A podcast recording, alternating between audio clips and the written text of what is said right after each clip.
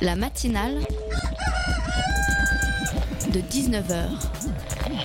Et bah, c'est une émission qui parle de société, de politique, euh, Culture alternative. On va aussi parler de sport, euh, de gens dans la rue. et l'actualité en règle On générale. va peut-être parler des corbeilles à On linge pas en osier d'Auvergne. voilà, il y aura, il y aura des invités. Sociologues, des invités chercheurs. Les invités ne diront que des choses intelligentes. Ça va peut-être s'étriper un peu de temps en temps, mais La matinale de 19h, du lundi au jeudi jusqu'à 20h sur Radio Campus Paris. Regarder des vidéos avec une bière à la main, c'est une de mes activités préférées avec une de mes amies. Nos vidéos rituelles, c'est Ouvrez les guillemets sur Mediapart animé par Usul. Là, l'épisode s'appelait Comment c'est dur après Balance ton porc. Alors, autant vous dire que ça nous intéressait d'autant plus. Sauf que là, on a été un peu déçus par la conclusion. Je vous la cite. Donc, au final, les féministes ne seraient pas les plus frigides ou les plus mal baisés. Pour avoir une chance de chevaucher ou d'être chevauché un jour par une de ces Amazones des temps modernes, messieurs les mâles alpha, va falloir peut-être réviser un peu votre logiciel de séduction. Pardon, mais là on reste dans un schéma où, les femmes sont des objets de désir et à convoiter, non Les Amazones des temps modernes, comme on l'a vu avec le mouvement MeToo, c'est peut-être aussi des personnes qui ont eu leur vie sexuelle brisée par des abus. On a fait un peu des recherches pour mettre des mots euh, sur euh, ce qui nous dérangeait. Les grands esprits se rencontrent parfois sur la toile. Quelqu'un lui a fait remarquer sur Twitter entre-temps, et entre-temps, Usul a présenté son mea culpa, mais la conclusion reste. La matinale de 19h, le magazine de Radio Campus Paris. Bienvenue à tous dans la matinale de 19h. Dans un instant, nous allons parler de la question de, maternité et de la liberté des femmes à avoir ou non des enfants. Les femmes peuvent décider euh, plus facilement du moment où elles veulent avoir des enfants. À quoi est liée cette évolution? C'est ce dont nous allons parler tout de suite avec Willy Passini, auteur de J'ai un enfant quand je veux, paru mercredi dernier. Ensuite, à partir de 19h30, on vous parlera d'une association, les fermiers de la Francilienne, qui accueille des personnes condamnées à des travaux d'intérêt général pour élever des vaches, des oies ou des cochons. Et puis, Jacques, comme tous les mardis, viendra nous faire sa chronique de la propagande. Alors restez bien à l'écoute, car comme le dit le générique de l'émission, les invités ne diront que des choses intéressantes. Il a dit moi je veux pas, il- voilà, je veux pas de responsabilité. T'aurais eu, t'aurais eu à un moment donné l'envie. Si lui t'avait dit quand t'avais 25 ans, si lui Yvon il t'avait dit Marie-Laure, vou- je voudrais absolument un enfant. Ah oui, absolument, peut-être. Et ben voilà, on y arrive. Oui, mais bon, remarque, en même temps, c'est peut-être pas un hasard non plus que je sois tombée sur Yvon. Oui, mais je pense que c'est aussi ton choix de vie qui a Sinon, fait. je serais partie, maman. Si j'avais réellement voulu un enfant, j'aurais été en faire un ailleurs. Tu sais, trouver un couillon pour te faire un môme, euh, il y en a plein les rues. Hein. Oui, mais enfin c'est pas le but en principe. Démarrer, alors- faire avec un couillon. Non. Parce que si j'avais dû le faire, Oui. eh ben oui, je le faisais toute seule. Ah oui. Moi, j'ai des copines il y a quelques années qui se sont posées la question, elles l'ont fait seules. Ouais. Parce qu'il y avait ce réel besoin d'enfant Mhm, que moi, je n'ai jamais eu. D'accord. J'ai jamais ressenti ce truc. Là, je sais pas qu'est-ce que vous ressentez, mais Bah c'est pas explicable, c'est viscéral. oui, bah c'est ça. Bah, je, je connais pas ça. Euh, question, tu es heureuse? Bah oui, Ça va bah oui. Oui, oui. Oui, t'es- donc tu es, sûr que le bonheur, c'est pas uniquement bâti sur le fait d'avoir des enfants? Ah, mais j'en suis Ça en fait persuadée. partie quand même. Hein. Moi, je peux te dire. euh, C'est pas une fin en soi. Hein. Non, non, non. Enfin, je, pour moi, c'est pas une fin en soi. Je suis bien d'accord. Vous venez d'entendre un extrait du documentaire Femmes sans enfants, femmes suspectes de Schneck où Marie-Laure explique à sa mère que son bonheur n'est pas lié à la maternité. Les femmes ont désormais le choix de devenir mères quand elles le souhaitent et si elles le souhaitent.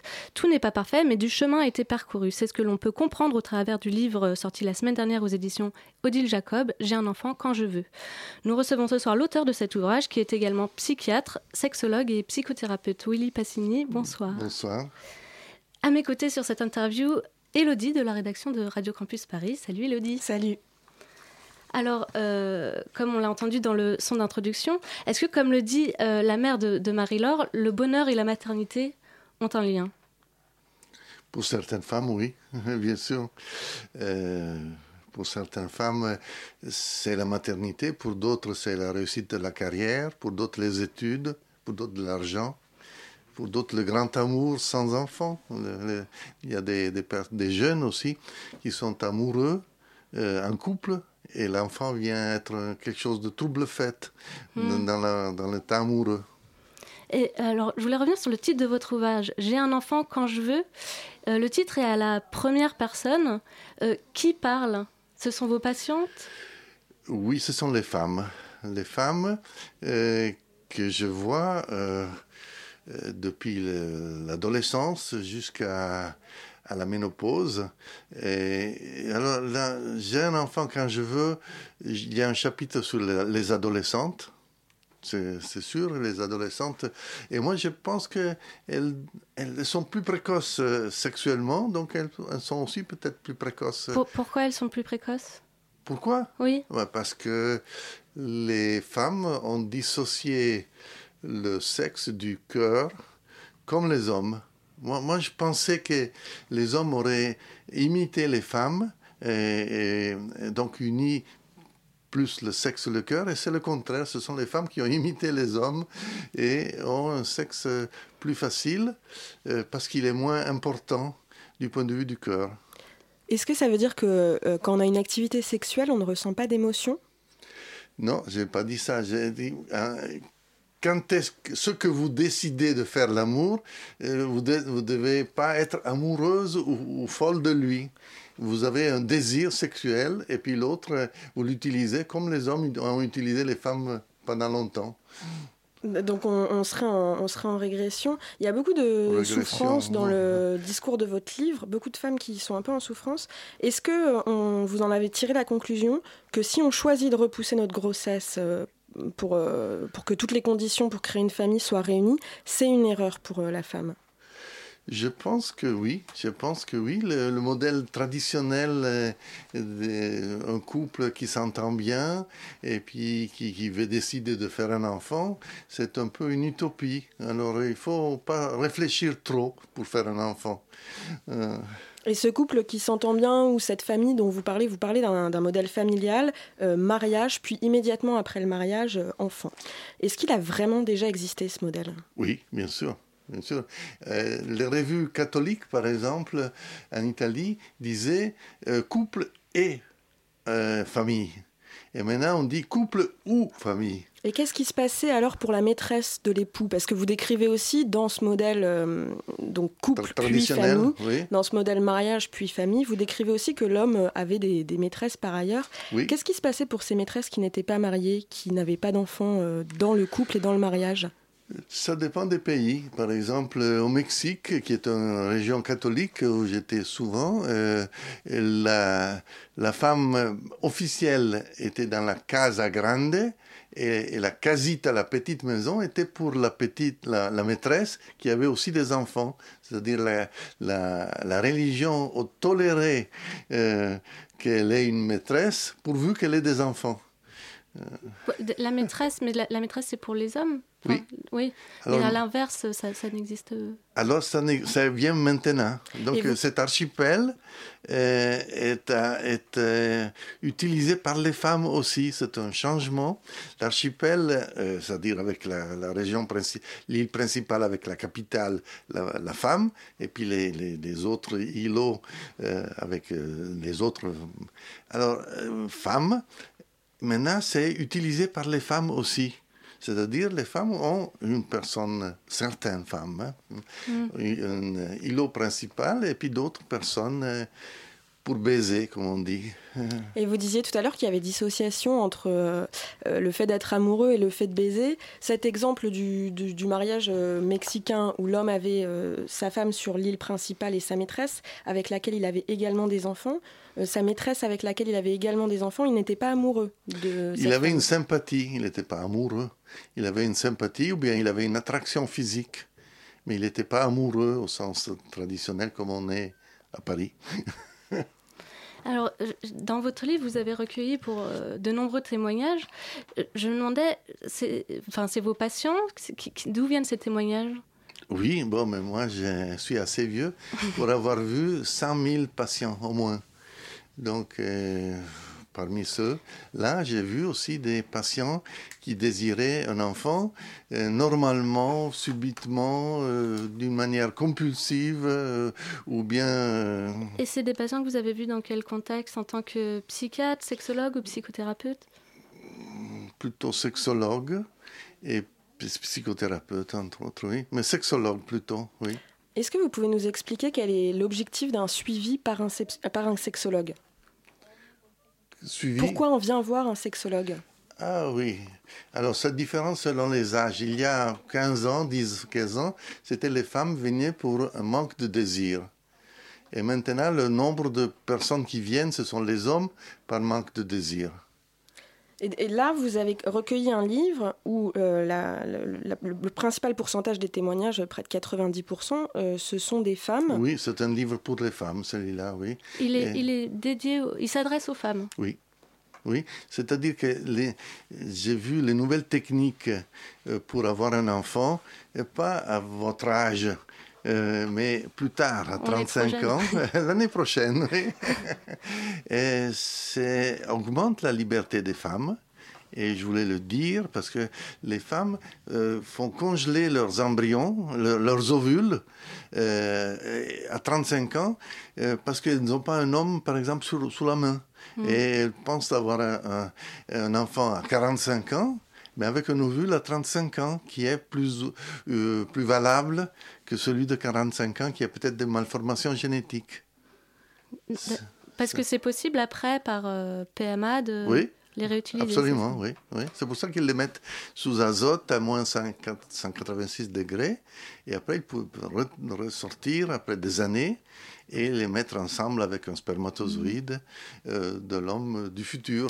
est-ce que est-ce que c'est pas mieux euh, pour la société en général de réfléchir au moment où on fait un enfant et de programmer ce moment, de le prévoir et de se mettre d'accord euh, en couple plutôt qu'en effet devoir le faire dans dans le temps imparti par la biologie? Mais ça, c'est un vœu, ça. Mais l'inconscient existe pour les hommes et pour les femmes. Et j'ai vu chez les adolescentes, par exemple, il y a beaucoup d'adolescentes qui sont enceintes ou qui veulent être enceintes et après font un avortement quand elles savent qu'elles peuvent avoir un enfant. Et justement, vous en parlez beaucoup de cette part symbolique de la grossesse. Euh, est-ce que c'est pas tout simplement le moyen de créer Comment accompagner ces femmes qui euh, veulent se prouver que symboliquement elles peuvent porter quelque chose et, comment vous, quelle solution vous leur avez proposé en tant que sexologue pour les aider à se sentir mieux, à s'épanouir? D'une part, l'enfant dans la tête dont vous parlez, c'est aussi important que l'enfant dans le ventre. Donc moi, je, discute avec eux, avec elles dans ce cas, euh, si l'enfant dans la tête est un projet viable et bon. Et l'enfant dans le ventre, c'est... Bon, on a, pendant des, années des décennies, on a eu dans les cavernes, ensuite euh, dans le lit conjugal, euh, maintenant dans un cabinet du médecin. C'est pas très important. C'est l'enfant dans la tête qui est important. Et l'enfant après, l'enfant réel, dont vous devez vous en occuper. Euh, de même que les papas poules, parce que les hommes ont changé de, rôle quand même. Hein. Et comment on sait que l'enfant est un projet viable dans, la tête pour pouvoir en avoir un? C'est ce que vous êtes en train de dire. Comment on le sait? Ah, comment on le sait? Oui. Eh ben, vous, euh, vous, dites, est-ce que, est que vous désirez un garçon ou une fille? Ou euh, Vous désirez euh, quelqu'un qui soit bien de santé et, quelqu'un qui s'occupe de vous, quelqu'un dont vous vous occupez, par exemple? C'est-à-dire les, les mères dont on dont on, est méfiant, ce sont les mères dont euh, elles disent je, je, je, me sens seule, j'ai un enfant pour quelqu'un qui s'occupe de moi. Et ça, c'est une mauvaise raison? Mauvaise raison, c'est le contraire. C'est la mère qui doit s'occuper de l'enfant, pas de l'enfant qui doit s'occuper de la mère. Hmm. Mais est-ce que parfois il n'y a pas des retournements de situation? Oui, après oui, bien sûr. Ça, la vie n'est jamais fixe une fois pour toutes. Hein.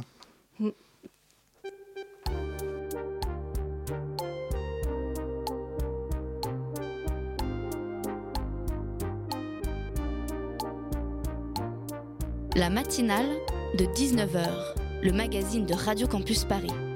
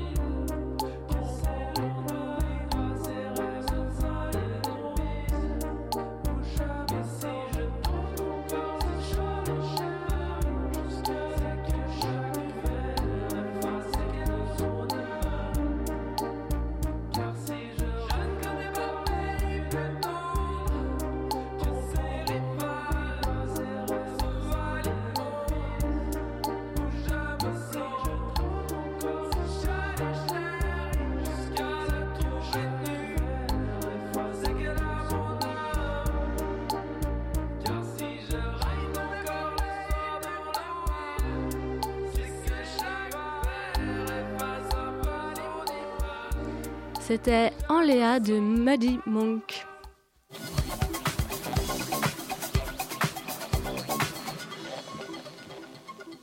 Et on est de retour en plateau avec Willy Pasini, auteur de J'ai un enfant quand je veux, paru la semaine dernière aux éditions Odile Jacob. Et je crois, Elodie, que tu avais une question. Euh, vous dites que votre livre s'adresse aux femmes. Est-ce que seules les femmes ont euh, voilà, la volonté, comme vous dites, je veux un enfant, euh, de, la volonté et le contrôle sur la parentalité Est-ce qu'on est les seules à décider en tant que femmes? Non, bien sûr, les hommes aussi. Il y a d'ailleurs des hommes qui viennent me voir comme psychiatre, qui sont dépressifs parce que la femme dit Mon corps est à moi, je suis enceinte, mais je désire faire un avortement.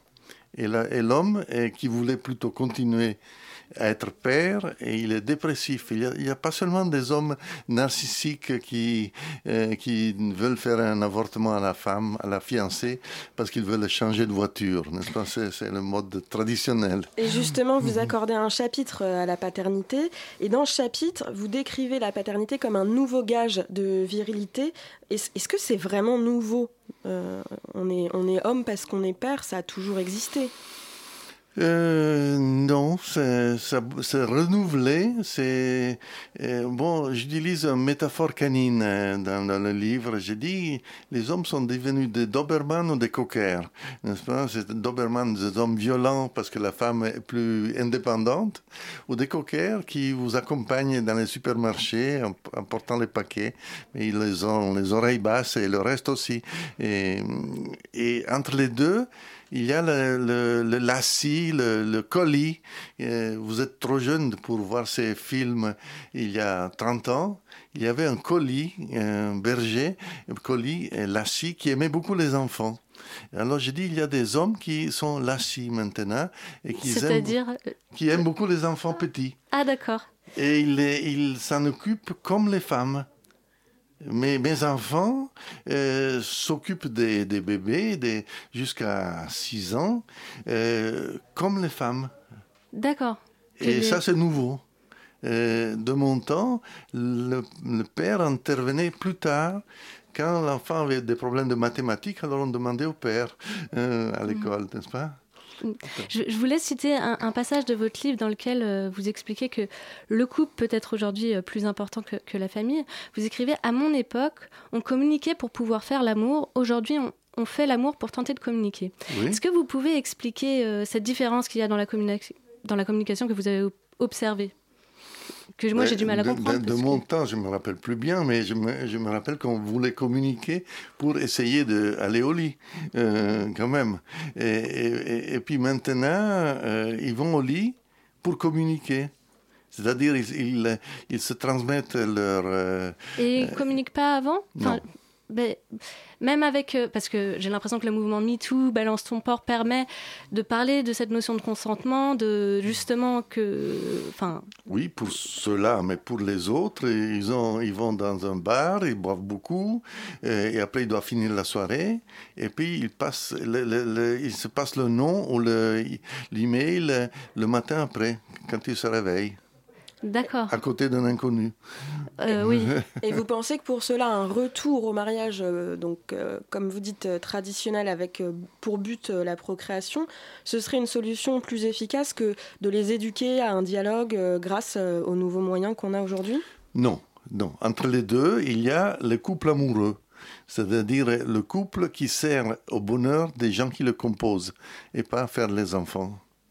Et justement, tout dans, ce couple, dans ce couple amoureux, est-ce que le fait que la femme soit euh, aussi libre que l'homme sur ses projets euh, de grossesse, euh, ça, ça, ramène pas le couple à parts égales pour construire plus de bonheur, plus d'égalité? Oui, mais l'homme est plutôt jaloux de cette liberté de la femme. La femme est habituée depuis des, générations aux trahisons du mari elle s'est presque rodée à ça. Et, les hommes, euh, ils sont tout à fait jaloux encore. Alors, comment les consoler, ces hommes qui sont jaloux? Euh, mais vous n'avez pas les consoler parce qu'ils vont jouer au tennis plutôt que venir vous, vous faire la cour. Alors, euh, je ne vous casse pas qu'il y a une chose qui m'a un peu dérangée dans, votre livre. Vous parlez notamment de femmes qui fonctionnent comme les félins avec leur proie quand, lorsqu'une mhm. femme sort avec un homme plus jeune, de, Peter Pan attardé pour des personnes qui veulent rester des enfants et ne pas avoir d'enfants. Cela donne parfois l'impression que vous êtes dans le jugement. Euh, est-ce le cas? Peut-être vous, vous, avez un malaise. Moi, je n'ai pas sympathie pour les Peter Pan attardés, oui. Mais, ouais, mais c'est pas un jugement de valeur. Je, je, n'aime pas ces hommes qui veulent être toujours enfants ou adolescents et qui ont 50 ans, ils se font euh, teindre les cheveux, et, etc. Euh, Est-ce qu'il faut forcément être parent pour être adulte? Non. Non il faut être créatif. Euh, vous êtes créatif à la radio. Et, et puis d'autres sont créatifs en faisant des enfants. Et euh, comment aider euh, ceux qui veulent être euh, absolument parents à, se sentir bien dans cette société où, vous le décrivez, hein, les femmes sont acrobates, les hommes sont un peu mhm. jaloux, perdus. Comment, comment les aider, ces personnes-là qui veulent être parents? Bon, d'une part, il ne faut pas avoir un, un besoin d'enfant, mais un désir d'enfant. Et entre le besoin et le désir, le besoin est quelque chose de biologique et le désir est quelque chose d'intellectuel. Alors, je pense aider les personnes à être du, désir d'enfant euh, et, et, mettre ça en comparaison, en, compétition avec les autres désirs, c'est déjà quelque chose. Euh, vous constatez que les femmes ont, ont plus de choix en ce qui concerne le moment où elles souhaitent avoir un enfant, mais il reste des difficultés notamment pour concilier temps de travail et temps de famille. Alors comment, euh, comment faciliter euh, ces deux temps? À ça, vous demandez à vos politiciens. c'est pas moi. Moi, je dis, euh, il y a les femmes acrobates, comme elle, dit.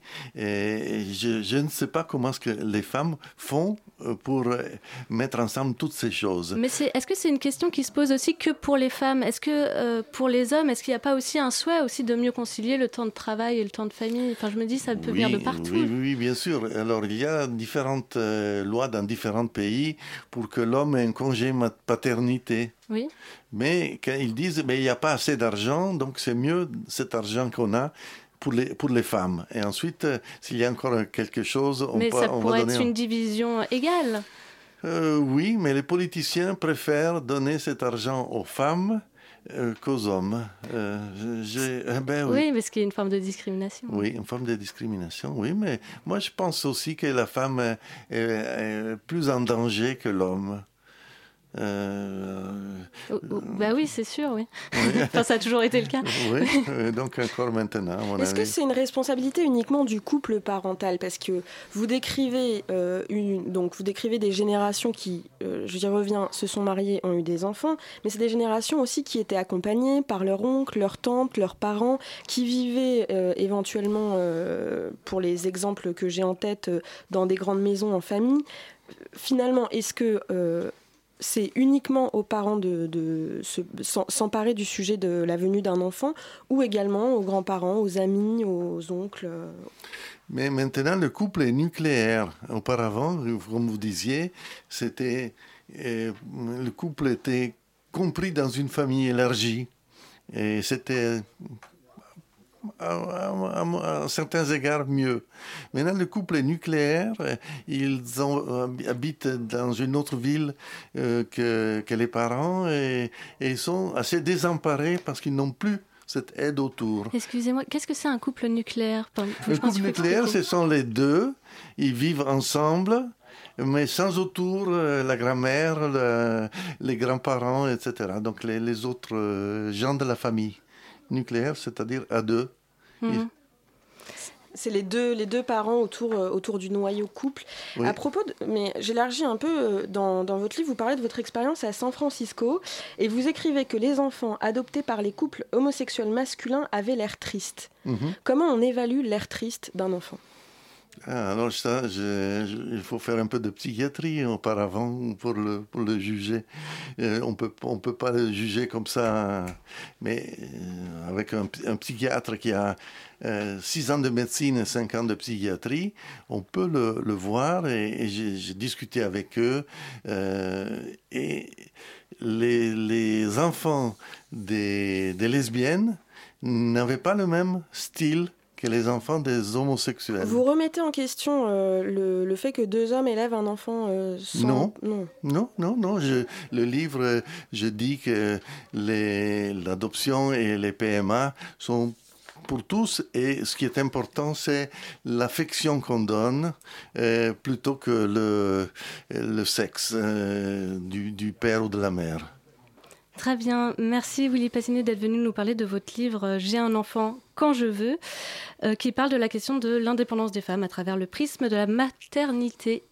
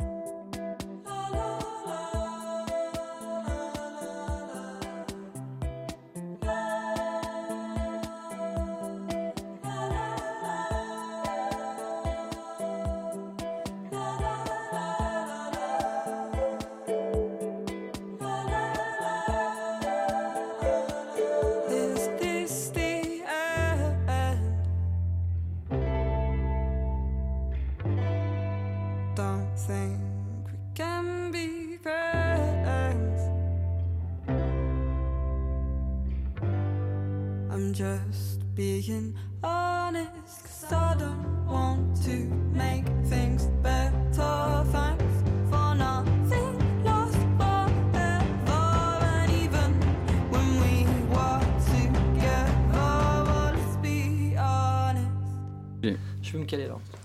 Alors c'était Thanks for Nothing de Nilufer Yania. La matinale de 19h du lundi au jeudi jusqu'à 20h sur Radio Campus Paris. Et dans cette seconde partie d'émission, nous allons nous intéresser à l'association des fermiers de la Francilienne. Ils accueillent des personnes condamnées à des travaux d'intérêt généraux pour apprendre les rudiments de l'agriculture, ce qui en fait une bonne alternative à la prison. Pour en parler, nous recevons Julien Boucher, directeur des fermiers de la Francilienne. Bonsoir. Bonsoir, merci de m'inviter. de rien. Euh, à mes côtés, euh, pour m'épauler sur cette interview, Lucas. Salut Lucas. Salut Anna. Alors, euh, vous avez plusieurs fermes en Ile-de-France. Euh, déjà, première question, où se situe-t-elle et quelle différence il y a entre ces, fermes? Alors, on a ouvert notre première ferme sur Montmagny, à cheval sur... Euh, c'est dans un parc régional de la Butte-Pinson, ça s'appelle. Euh, c'est un parc qui se situe sur quatre communes, Montmagny, Pierrefitte, et Viltaneuse et Groslay. Et puis on a un deuxième site qu'on a ouvert il y a 18 mois, ça s'appelle la ferme universitaire P13. Elle est sur le campus de Paris 13 et elle fait 5 hectares, voilà, à Viltaneuse vous proposez donc un lieu de, réinsertion pour des personnes condamnées à des travaux d'intérêt généraux, des tiges. Comment est-ce que cela s'est mis en place? Alors c'est à l'origine du projet. Nous on a monté des fermes urbaines parce qu'on n'est pas du tout fermier, on est plutôt issu de l'insertion. Et on avait envie d'innover en termes de prise en charge de tiges. Il faut savoir qu'à l'heure actuelle, il manque des structures pour accueillir les jeunes en tige, les moins jeunes d'ailleurs, parce nous on s'est spécifié sur les 18-25, mais en définitive on a tout âge comme tige. Et on a voulu voilà, euh, sortir un peu des sentiers battus, et on a monté des fermes, parce qu'on n'était pas du tout fermier, hein. euh, on a tout appris sur YouTube. Mais maintenant on a euh, au sein de notre équipe des, des gens hyper compétents sur cette thématique-là. Mais euh, voilà, on a construit euh, au fur et à mesure un projet où on a tout de suite associé les tiges et, euh, et on a construit au fur et à mesure nos fermes. Voilà. Et en quoi consiste la journée de quelqu'un qui travaille dans une de vos fermes, notamment un, tigiste donc? Bah en ce moment on est plutôt sur de la bataille de boules de neige là, mais euh, sinon habituellement euh, bah, c'est simple, hein, on est, c'est hyper inclusif, c'est-à-dire qu'on leur fait sortir les vaches, les animaux, euh, nourrir les, là on a eu des naissances encore là hier, avant-hier, des petits chevreaux, des petits agneaux, et puis bon bah ils, ils, participent avec nous à la gestion de la ferme. Il faut savoir que la ferme accueille pas uniquement des tiges, hein, on est à peu près à 25 000 enfants par an, handicapés aussi, beaucoup de maternelles. Je trouve qu'on a un petit peu fait de la ferme euh, pédagogique low cost. Hein. Euh, c'est vrai que les fermes pédagogiques en Ile-de-France sont assez chères en définitive, ou alors euh, vraiment très très loin de, Paris. Et là, bah, on accueille tous les quartiers populaires là, qui viennent avec, leurs enseignants. on tourne à des fois à 300 gamins par jour. Et puis les tiges nous aident à entretenir, à construire les fermes. C'est-à-dire qu'on a à peu près une dizaine d'équivalents temps plein par jour entre 10 et 15, ouais. Et puis euh, voilà, moi je prends l'exemple de la ferme qu'on est en train de, finir sur euh, Viltaneuse. Bah écoute, c'est euh, les tiges qui l'ont monté avec nous hein, depuis le début. On est parti d'un terrain en friche de 5 hectares et puis on a construit, on a construit une ferme, voilà. Alors, juste pour remettre en contexte, qu'est-ce que c'est qu'un travail d'intérêt général et qui est concerné? Parce que je pense que. Alors, remettre... non, mais c'est une bonne question. le TIGE, c'est une loi que Banater a fait, un ancien garde des Sceaux en 83. C'était pour éviter effectivement que les personnes soient incarcérées euh, deux semaines, trois semaines, un mois, deux mois, voilà. Et euh, c'est confié entre guillemets à la société civile euh, bah, de prendre en charge la réparation. Voilà. Les collectivités, les associations sont habilitées à recevoir les tiges. Mais c'est vrai qu'il faut la faire vivre. Hein. C'est-à-dire qu'il faut encore, enfin encore faut-il qu'il y ait des structures et des mairies qui, jouent le jeu pour accueillir les tiges. Sinon, bah, les juges d'application des peines, hein, lors du jugement, ont du mal à trouver des débouchés pour permettre euh, aux personnes condamnées à faire des tiges. C'est en cela que nous, on s'est voilà, on proposé et qu'on a expérimenté au fur et à mesure euh, l'accueil de tiges sur nos fermes, sachant très bien qu'on a fait, euh, je crois, un record de France, on a 16 000 heures de tiges en 2017 ce qui est, enfin, je pense, nous positionne en premier partenariat sur deux départements, 95 hein, mm. et le 93. Et c'est courant les fermes euh, pour recevoir des personnes condamnées à des tiges Non, non, je pense qu'on est les seuls à faire ça pour l'instant. Euh, il y a des fermes qui existent, euh, mais plutôt pour des personnes qui ont fait des longues peines. D'ailleurs, on, se connaît un petit peu. Il y a un film à l'air libre qui est, pas mal, qui a été fait par l'Observatoire international des prisons, qui, qui fait état de cette, cette ferme-là dans, la France. Mais non, je pense qu'on est les seuls à faire ça pour l'instant. Comme vous l'avez dit, vous accueillez pas uniquement des, tigistes, mais euh, parmi ces tigistes, euh, est-ce que c'est que des jeunes et que des quartiers alentours, ou est-ce qu'il y a des limites d'âge? Alors non, la limite d'âge, c'est faut être majeur et puis il faut avoir fait une connerie, hein, ça c'est sûr. Euh, nous on regarde, on sait pas ce que les, les, personnes ont fait, mais ça va de, on a des, on a des, des, mecs euh, qui ont 60 balais. Hein. Euh, il suffit de se faire gauler aussi sur la route. une infraction au code de la route. Bon, principalement, nous, on vise à prendre en charge ouais, les 18-25 parce que c'est notre cœur de métier. Et puis, ça nous permet de, de faire le, travail qu'on a envie de faire avec eux. C'est-à-dire qu'on leur fait prendre conscience aussi de plein de choses, notamment de espèce d'amorce sur une citoyenneté active autour de, de, ce qu'on défend autour de l'éducation développement durable. ça veut dire des, vous avez, protection de la nature. Voilà. Vous avez votre mot à dire sur les tigistes qui viennent ou qui ne viennent pas? Non on, on, prend tout le monde nous. Alors on fait pas de, on porte pas de jugement. Il faut bien voir qu'on euh, a mis en place un dispositif qui justement prenait en compte euh, toutes ces, euh, ces, freins qui, à l'affectation. Nous on prend tout le monde. Voilà. est-ce qu'ils suivent une première formation? C'est des personnes qui n'ont pas eu forcément à faire des fermes avant. Ouais. Est-ce qu'il y a une formation pour Alors nous on fait on fait basique, hein, mais en réalité gérer une ferme c'est pas si compliqué que ça. Hein. même gérer des animaux euh, ou alors nos, nos, activités euh, agricoles, agraires. Non, on, a une réunion d'intégration hein, qui explique euh, déjà ce que c'est le secteur associatif, l'économie sociale et solidaire. On leur explique notre projet associatif militant qu'on défend au niveau de, nos fermes. Et puis après, on leur explique le cadre d'intervention qu'ils vont avoir au sein de nos équipements dans, dans, le, au niveau de leur tige, voilà, les feuilles horaires, on a quelques contraintes administratives quand même à gérer. Hein. C'est pas, c'est pas anodin de, de, prendre des personnes qui sont condamnées en, en justice. Et puis après, euh, c'est nos encadrants techniques. On a une dizaine de salariés maintenant. Euh, et puis euh, ils les prennent en charge sur le terrain. Et voilà. Alors nous, c'est du concret. Hein. Tout de suite, ils sont, ils, sont mis dans le bain. Et, voilà, on va pas les infantiliser, ni ils sont sur un niveau de responsabilité de, de fermiers classiques. De toute façon, c'est l'origine de toute civilisation de gérer des fermes. Il n'y a aucun souci. Hein, voilà. D'accord, ils, ils, occupent les mêmes postes et ils font les mêmes travaux que tout le monde. Ils euh, aussi bien le nourrissage euh, que le soin, euh, que de ramasser le caca des animaux, le compostage, de, de l'aménagement, de l'éco-construction, beaucoup. On fait beaucoup de récupération alimentaire aussi pour, pour voilà, on traite les problèmes de gaspillage qu'il y a dans la grande distribution. Est-ce que vous bénéficiez de subventions publiques ou de financements euh, D'où viennent vos financements? Alors, Nos financements sont, euh, sont encore en prospection. Il faut bien voir que le projet existe depuis 3-4 ans.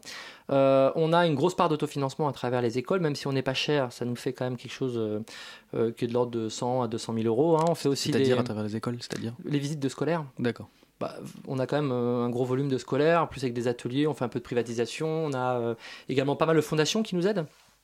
On a une ferme mobile aussi, on déplace une petite ferme euh, euh, en ville pour des fêtes de quartier, des choses comme ça. Ça, ça rapporte pas mal. Et puis après, on, est en prestation, en une sorte de délégation de services publics sur de la prise en charge euh, de, jeunes, notamment avec le Fonds social européen. Et vous vendez vos produits également? Alors, on ne fait pas de production, nous, à proprement dit, pour l'instant. Ça va pas tarder. Pour l'instant, nos animaux ne sont pas injectés dans la chaîne alimentaire. Je vous expliquerai peut-être tout à l'heure pourquoi. Mais sinon, voilà, on a des projets de de production sous serre. Il faut bien voir que les terres en, Ile-de-France sont quand même pas mal cartouchées par, euh, par la pollution. On est sur des phases de phytoremédiation euh, sur euh, des parcelles.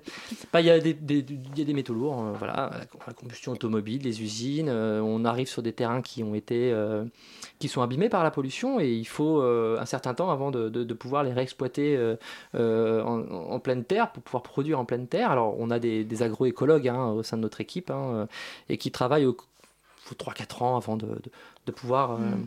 voilà, euh, que la Terre retrouve un seuil euh, tolérable pour, pour produire. Mais sinon, on fait du hors-sol. Voilà. Et du coup, quels sont les retours que vous avez pu obtenir de certains jeunes au sein de votre association qui ont alors, bon, déjà, c'est vrai qu'on les prend pas pour des cons dès qu'ils arrivent. et c'est, on a plusieurs options. Alors, déjà, généralement, ils nous remercient en partant. Pour quand même pour, pour des, personnes qui sont arrivées contraints et forcés, je pense que voilà, ils y ont trouvé quelque chose euh, d'intéressant euh, à travers l'exécution d'un tige qui a du sens. Et puis après, on peut continuer l'aventure avec eux euh, pour notamment les moins de 25 ans en service civique. Voilà, euh, la moitié de nos services civiques, on en fait une cinquantaine par an, sont issus, euh, on va dire, de main de justice, quoi. Euh. et puis. C'est des personnes, ils sont en service civique après avoir fait leur tige? Ouais, ouais, tout à fait. Ils sont du territoire hein, pour la plupart et on va les, les mettre dans une dynamique avec nous. C'est vrai que, bon, faut, pas. Enfin, la, boîte de, 83 de Banater, c'est aussi, aussi une processus, un processus d'insertion. C'est-à-dire que nous, on se sert, entre guillemets, du tige et après, par la suite, différents parcours pour remettre la personne dans une posture aussi de réintégrer ou un cursus scolaire ou alors un emploi. Euh, voilà, c'est aussi une condition sine qua non à la lutte contre la récidive, euh, sur quoi nous on, travaille. Hein. Euh, le but c'est ça, hein. c'est que la personne reprenne pied dans un cadre collectif et se repositionne différemment dans la société. Et ce cadre collectif, en l'occurrence, il est quand même particulièrement original. Vous avez dit qu'il y avait des enfants, il y a des gens qui sont là parce qu'ils sont en rupture scolaire, donc il y a ces tigistes, il y a des handicapés. Comment est-ce que tout, ça s'articule? Bah on, a, même des étudiants maintenant, vu qu'on est présent sur un campus. Hein. on a des retraités, beaucoup de retraités qui viennent nous aider au quotidien. Euh, c'est aussi là, on, est même, euh, ça va de, des, jeunes de l'ESSEC, on euh, voilà, on mélange tout ce beau monde et en plus on est entre guillemets des, fermes oasis pour les colibris. Je sais pas si vous connaissez les colibris, Pierre Rabhi. C'est-à-dire qu'on a beaucoup de gens aussi qui viennent nous rejoindre, qui sont très intéressés par l'agroécologie, la permaculture. Et c'est ça qui est intéressant. Le mélange qui s'opère dans nos fermes crée un écosystème qui permet, voilà, de, de, de sortir la personne qui était en tige, qui avait peut-être un problème de réseau, d'environnement culturel un petit peu euh, récurrent, et ben là de s'ouvrir aussi à plein de gens qui n'aura pas eu l'occasion de croiser ailleurs. Et, euh, c'est en ça que c'est efficace. Est-ce que vis-à-vis des tigistes, cette fois-ci strictement, est-ce que vous sentez une espèce de responsabilité, puisque leur passage chez vous peut quand même leur ouvrir de nouveaux horizons et leur faire vivre un tournant dans leur vie? Ah non, mais le résultat, on le voit. Hein. Enfin, c'est vrai qu'il est, euh, il est. on n'a pas assez de recul encore sur des chiffres sur la récidive. Mais bon, de toute façon, on sait très bien que déjà, il y en a, plein qui reviennent en bénévole. Voilà, alors après, il euh, faut prendre en compte aussi que c'est des. Pour les plus jeunes, euh, il faut aussi qu'ils se construisent une vie professionnelle. Euh, voilà, on n'est pas omnibulé à les faire revenir. Mais on sent qu'ils ont adhéré à ce que nous, on avait, ce qu'on porte comme, comme, comme valeur et comme, comme projet. Et puis, je pense que ça se traduit derrière dans, dans, dans, dans sa vie euh, par la suite. Quoi. Voilà. Puis déjà, il sait faire du tri sélectif. Euh, il a compris comment pousser des plantes. Et puis, il a tripoté des moutons et des chèvres. Euh, pour, enfin, voilà, c'est sympa de jouer le berger. voilà, c'est des choses à raconter le soir. voilà, ça, ça, repositionne l'individu dans un, dans, un autre contexte. Et, et c'est très intéressant comme, comme résultat. Et quand ces personnes arrivent sur les fermes, je me demande, parce que moi, je, enfin, je. Ça se voit pas. Il y a une bonne ambiance. non, mais je veux dire, on a... ils n'ont pas peur des animaux, euh, tout ça parce que... Non, mais si, euh, mais euh, bien sûr, il y en a qui, flippent tout de suite. Des fois, il y en a qui ont plus peur, qui ont plus peur des, des, des chefs que des flics, hein, ça c'est sûr. mais, mais derrière, voilà, ça se calme assez rapidement. En plus, notre équipe on a beaucoup de, jeunes, euh, de très jeunes même, des salariés qui ont 20 balais, euh, des jeunes filles, tout ça, qui vont euh, leur prendre la vache de 500 kilos, lui dire Attends, t'as peur de quoi Regarde, voilà. Bon, au bout d'un moment, voilà, les choses se décontractent assez rapidement. Il faut bien voir qu'on a créé un cadre d'intervention qui est spécifique, je vais dire techniquement, à ce public-là.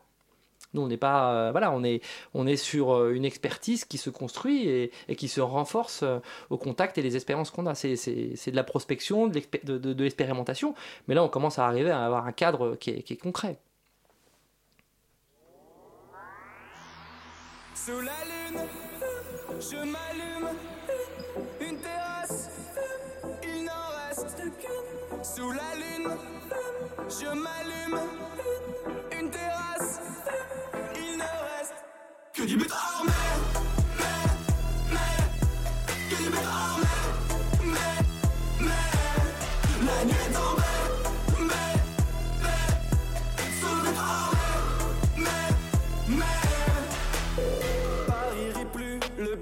cruel.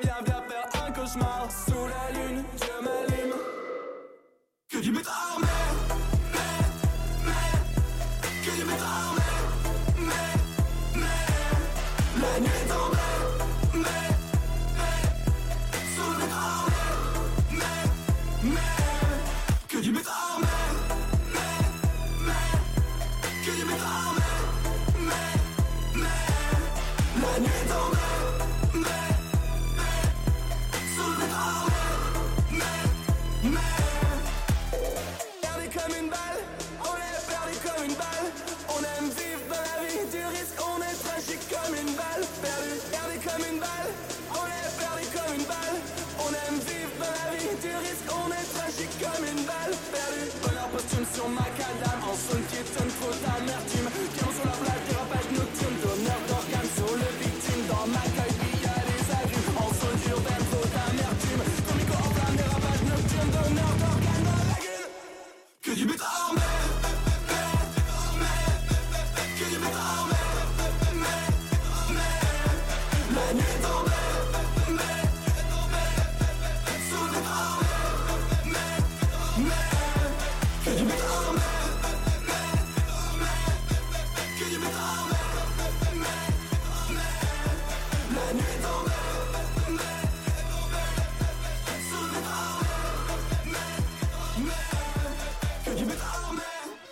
C'était Béton armé de bagarre sur Radio Campus Paris. La matinale de 19h sur Radio Campus Paris. Et on est de retour dans cette euh, seconde partie d'interview avec Julien Boucher pour parler de l'association des fermiers de la Francilienne qui accueille des personnes condamnées à des travaux d'intérêt généraux. Euh, Lucas, je crois que tu avais une question. Euh, pour resituer un peu la question des travaux d'intérêt généraux dans l'actualité, Emmanuel Macron a proposé, éventuel, enfin, a proposé euh, à penser à mettre en place une agence nationale donc des travaux d'intérêt généraux. Qu'est-ce que vous en pensez? Toute initiative est la bienvenue. Euh, nous, ça fait euh, trois ans voilà, qu'on a effectivement comme interlocuteur les, SPIP, hein, les services d'insertion et de probation des peines du ministère de la Justice. Voilà, a, on a gagné leur confiance à travers le travail qu'on faisait. Maintenant, c'est vrai que je pense qu'il y, a encore pas mal d'efforts à faire à ce niveau-là enfin, moi, me prononcer sur une agence, bon. Mais c'est vrai qu'il serait intéressant quand même, parce qu'à l'heure actuelle, il n'y a pas de financement sur les tiges. Euh, il y a très peu de structures qui, en font. Il y aurait, à mon avis, des, euh, choses à, essayer de dynamiser. Oui, parce que c'est quand même plus intéressant au regard de ce qui se passe en prison. Hein. On voit bien que la France est régulièrement condamnée pour sa population carcérale. Et puis les conditions de travail hein, euh, des agents mmh. euh, pénitentiaires, on a vu ils cramaient des pneus quand même devant une prison. tu te dis, bon, ok, il y a quand même une ambiance particulière qu'il faudrait qu'ils développent, hein, tout ce qui est peine alternative à l'incarcération. Et là, à l'heure actuelle, moi je trouve que c'est un peu mou. Hein. Nous, on n'aurait pas été euh, dans cette logique, entre guillemets, militante, de, de, proposer de sortir un peu des clous et du cadre conventionnel, où il n'y aura rien qui serait fait. voilà. Voilà, et bienvenue qu'il s'intéresse à cette question. Je pense que c'est quand même euh, ridicule, hein, pour avoir, j'ai visité plusieurs euh, prisons, euh, voir des, des, des, des mecs en prison à 20 balais, alors que. Enfin, le dénominateur commun de tous les tiges qu'on a, c'est l'échec scolaire. Et une autre question un peu plus méchante que peut-être à laquelle certains pensent, est-ce que ça bouge pas les perspectives d'emploi d'autres personnes? Non, parce que alors, nous, c'est un puissant fond en termes d'activité. On a, on a fait, on a fait que embaucher depuis qu'on a démarré le projet. Euh, on crée des richesses, hein, une, certaine économie. Hein. Euh, maintenant, euh, les tiges sont, sont là pour développer de façon beaucoup plus rapide, rapidement les équipements. C'est-à-dire qu'on construit avec eux. il aurait fallu avoir des sommes astronomiques pour investir et produire les équipements qu'on a maintenant. Et d'où viennent justement les équipements? Les animaux aussi, euh, tout, le matériel autour Alors, on a un projet 100% recyclage. Euh, c'est vraiment On récupère tous les. Euh, je parlais des invendus tout à l'heure au niveau nourriture, hein, mais on a également tout ce qui est. On a des gisements de, matériaux qui sont sur le territoire et qu'on récupère pour construire. Et puis, tous les animaux nous sont fléchés par les services vétérinaires des préfectures pour des saisies ou alors d'associations qui travaillent sur les maltraitances.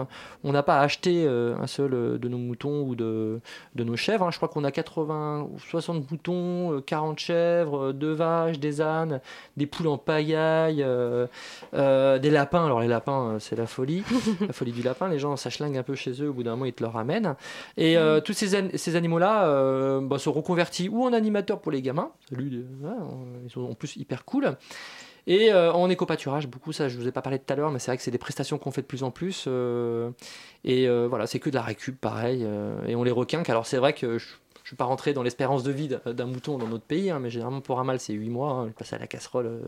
puis une brebis a fait, euh, je sais pas, 4-5 périodes d'agnelage. Au bout de 2 ans et demi aussi, elle passe à la casserole. Nous on a des brebis qui ont 4, 5, 6 ans, 7 ans. Euh, ou des, des, mâles, parce que généralement on a des protocoles sanitaires bien particuliers, on, les castre. parce qu'un bélier quand même qui a encore ses coucounettes est un peu dangereux. Et là, on en fait des petits labradors et les gamins peuvent les toucher. C'est aussi le l'attrait du projet pédagogique qu'on défend, c'est le contact avec l'animal. Très bien. J'ai juste une dernière question. Euh, brièvement, le 9 février, vous organisez la première conférence gesticulée à la ferme universitaire Paris 13. De quoi s'agit-il très rapidement, en 30 secondes? Eh bien alors, c'est dommage, je ne sais pas du tout euh, de quoi Ah, d'accord. Non, effectivement, j'ai vu que ça... ça hum, c'était dans l'agenda, mais alors c'est pas moi du tout qui m'en occupe. Alors je vous invite euh, pour les curieux à venir. C'est l'occasion de venir voir nos fermes. Euh, voilà, parce qu'on va réouvrir euh, au mois d'avril au public hein, avec, euh, avec des. Parce qu'on fait beaucoup de, fêtes, hein, des guinguettes, des concerts, tout ça. Donc ce sera l'occasion de vous rencontrer. merci Julien Boucher d'être bah, passé au, micro de Radio Campus Paris pour nous parler de votre association, les fermiers de la Francilienne, qui permettent à des jeunes condamnés à des travaux d'intérêt généraux de travailler dans vos fermes. La matinale de 19h. Et c'est maintenant le moment du message de la propagande.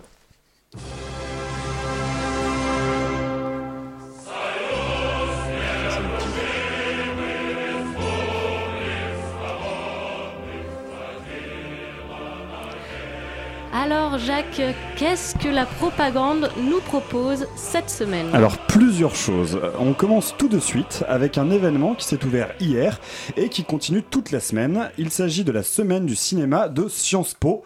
C'est pas rien quand même. Organisée par le Bureau des Arts de Sciences Po, c'est la huitième édition et cette année elle se veut hors limite. Format et durée, genre et sujet, thème et pratique, tout est bousculé. Pour inscrire le cinéma hors limite et questionner la salle obscure, la réalité virtuelle, le genre et les films de genre, les séries et les films de l'extrême seront de la partie à Sciences Po.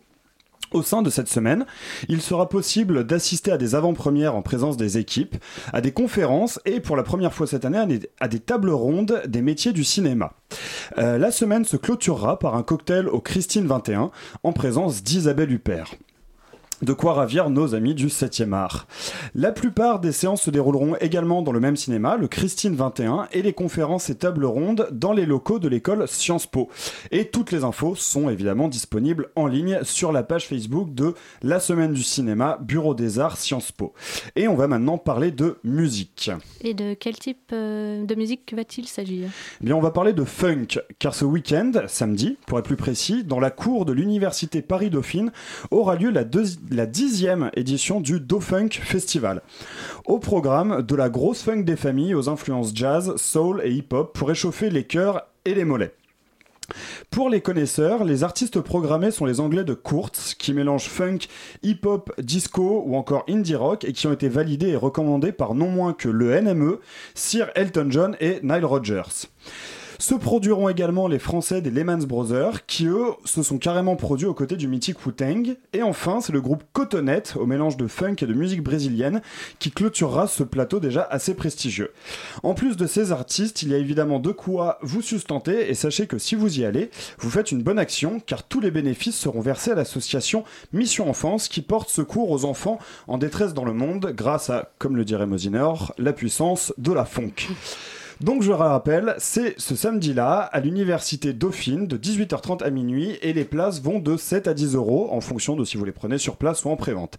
Et on va maintenant finir avec un événement de nos copains de la MIE. Et de quoi s'agit-il? Il s'agit de Mediaso, un nouveau format donc de la Maison des initiatives étudiantes qui vous accueille et c'est une formation gratuite à destination des associations mises en place dans l'idée de former les participants en communication audiovisuelle. L'enseignement ira des bases de la communication au décryptage des supports, de la théorie marketing à la réalisation d'un spot, le tout pour apprendre en 10 ateliers personnalisés tout ce qu'il vous faut savoir pour offrir une nouvelle image à votre association et à votre projet pour toucher plus de monde. C'est donc gratuit, ça a lieu à la MIE et la première masterclass est ce lundi, le 12 janvier. Et on passe maintenant au Bon plan de la semaine Exact, ça fait plaisir de voir qu'au bout d'un moment on retient. Et on a un sacré nombre de bons plans cette semaine, alors on va y aller très vite. Demain commencera le festival How to Love, qui devait être au Petit Bain, mais qui à cause de la crue un peu taquine a été déplacé au Trabendo. On vous fait gagner des places. Euh, exact. Et euh, également pour la première de la pièce La Gâchette du Bonheur, jeudi soir au Nouveau Théâtre de Montreuil, dans le cadre du festival L'âge des possibles. On a également les dernières places pour la release party de Vacarme avec leurs copains entre autres de Rhône et Stranded Horse au samedi soir au théâtre de Vanves et qui est complète depuis un certain temps. Et enfin, de vendredi à dimanche aura lieu le Melodica Festival qui est un festival international de folk et de songwriter à la Bellevilloise, mais on va pas faire gagner de place car elles ne sont qu'à 3 euros. Comme d'habitude, pour participer, envoyez un mot doux à la propagande à l'adresse concours@radiocampusparis.org et je vous dis à la semaine prochaine. Merci Jacques. Et nous sommes déjà arrivés au terme de cette matinale. Merci Tiffany qui était à la réelle ce soir, à Elodie et Lucas pour les co-interviews, Jacques pour sa chronique et merci à Nina et Elsa à la coordination de l'émission. D'ici une heure, vous pourrez retrouver l'émission en podcast sur le site internet radiocampusparis.org. La matinale de 19h revient demain, mais tout de suite, c'est le placard. Salut Salut Anna alors, de quoi vous allez nous parler ce soir Mais Comme d'hab, on va faire un petit tour d'actualité LGBT du mois qui vient de passer, puis on parlera aussi des JO qui vont arriver, voilà. Tout ça dans quelques minutes dans le placard. Restez bien avec nous sur Radio Campus Paris. Super Camille, donc on bouge pas et on reste bien à l'écoute. C'est du 93.9.